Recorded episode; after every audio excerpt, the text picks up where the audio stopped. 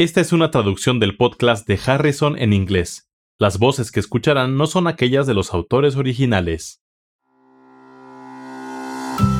Hola, bienvenidos al podcast de Harrison, donde se revisan conceptos importantes en medicina interna. Soy Kathy Handy. Y yo soy Charlie Wiener. Venimos de la Johns Hopkins School of Medicine.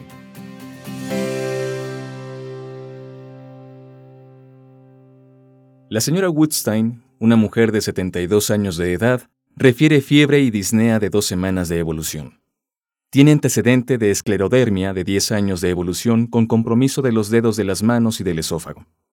También tiene el antecedente de tabaquismo, con consumo de 30 paquetes por año, pero dejó de fumar hace 8 años. En la radiografía de tórax se observa un infiltrado nodular en el lóbulo inferior del pulmón derecho. La tomografía por emisión de positrones PET muestra una lesión del lóbulo inferior derecho de 3 centímetros de diámetro con características nodulares infiltrativas y aumento en la captación de 18 fluorodesoxiglucosa. ¿Cuál de las siguientes afirmaciones sobre la señora Woodstein es más precisa? Katy, hasta ahora, ¿qué opinas del cuadro clínico de esta paciente? Hay un par de cosas que considerar. Por una parte, es una mujer de edad avanzada ya que tiene 72 años. En segundo lugar, sufre esclerodermia. Las manifestaciones de la enfermedad afectan sus extremidades y esófago y tiene el antecedente de tabaquismo intenso. Acudió a valoración con fiebre y disnea. Este cuadro clínico se acompaña de un diagnóstico diferencial amplio. Por una parte, podría cursar con una infección. Tiene posibilidad de inmunodepresión relacionada con el tratamiento de la esclerodermia y tiene riesgo de aspiración por la disfunción esofágica secundaria a la esclerodermia.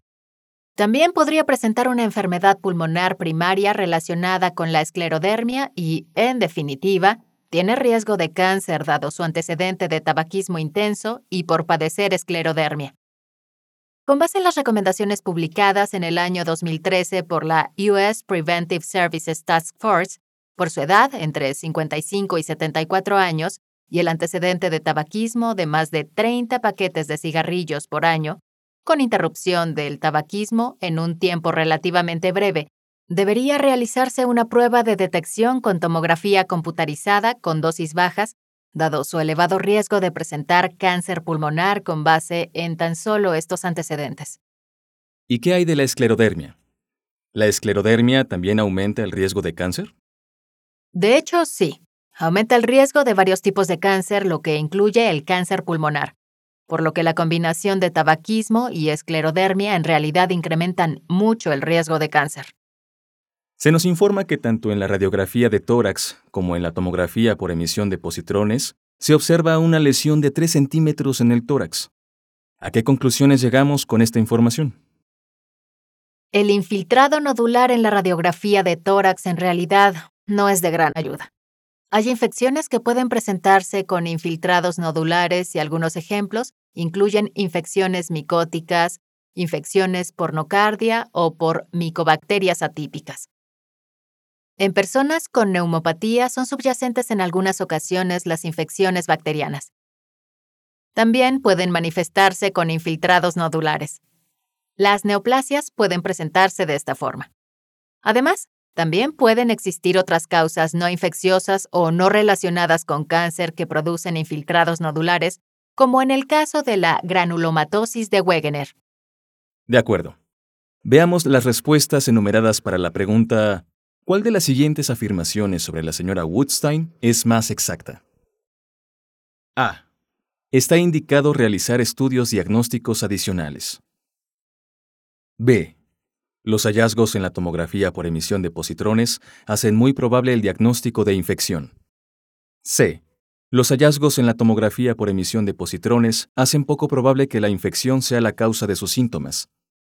D. Los hallazgos en la tomografía por emisión de positrones hacen muy probable el diagnóstico de cáncer o E. Los hallazgos en la tomografía por emisión de positrones hacen muy poco probable el diagnóstico de cáncer. Entonces, ¿Cuándo consideras positiva una tomografía por emisión de positrones? ¿Y qué es la 18-fluorodesoxiglucosa? La fluorodesoxiglucosa es un análogo de la glucosa radiomarcado que puede acumularse en cualquier parte del cuerpo con tasas metabólicas elevadas. Esto se detecta en la tomografía por emisión de positrones, como ocurrió en este caso en las imágenes que nos han descrito. La tomografía por emisión de positrones puede ser útil para diferenciar entre lesiones benignas y malignas. Las lesiones benignas no suelen tener alta actividad metabólica y este estudio también podría ser importante para la estadificación de neoplasias malignas, como el linfoma, donde se utiliza con frecuencia. Sin embargo, en ocasiones se obtienen estudios de tomografía por emisión de positrones positivos en enfermedades no malignas. Por ejemplo, cualquier trastorno que cause inflamación, incluidas las enfermedades autoinmunitarias, pueden ocasionar resultados positivos, al igual que los procesos infecciosos. Así que cualquier alteración que se acompañe de un gran número de células con gran actividad metabólica que ocasione aumento del consumo de glucosa en células malignas o leucocitos en procesos infecciosos, ocasionará un resultado positivo en la tomografía por emisión de positrones. ¿Es esto correcto? Es correcto. Y por eso, en este caso, en realidad no puede hacerse el diagnóstico diferencial entre infección o cáncer, ya que la paciente tiene factores de riesgo para ambos trastornos. Por lo tanto, se necesita más información para identificar si la paciente presenta o no un proceso infeccioso o neoplásico. La tomografía por emisión de positrones como único método diagnóstico no ayuda a establecer el diagnóstico más probable. Entonces, en esta paciente en específico, ¿qué procede? Depende de sus manifestaciones clínicas.